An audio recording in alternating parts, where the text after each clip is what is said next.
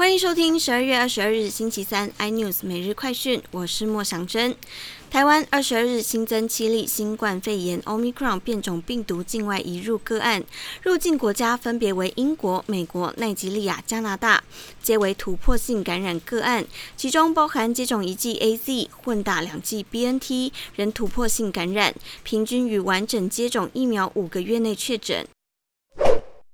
根据美国证券交易委员会文件显示，特斯拉执行长马斯克周二在卖出五十八万三千六百一十一股特斯拉股票，价值五点二八亿美元。他说自己已经出售足够多的股票，今年将缴纳超过一百一十亿美元的税款，相当于最近出售的约八百零六万股股票。马斯克还抨击加州过度监管、过度征税，想在加州做事将会越来越困难。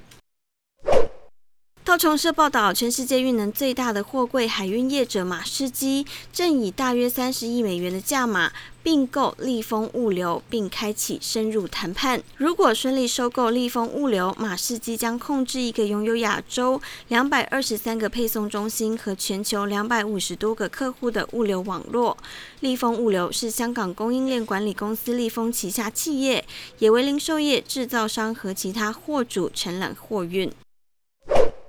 中国媒体报道，全球半导体巨破英特尔写信给供应商，表示许多国家与地区的政府对来自新疆地区的产品实行限制，因此英特尔需要确保供应链不使用任何来自新疆地区的劳工采购产品或服务。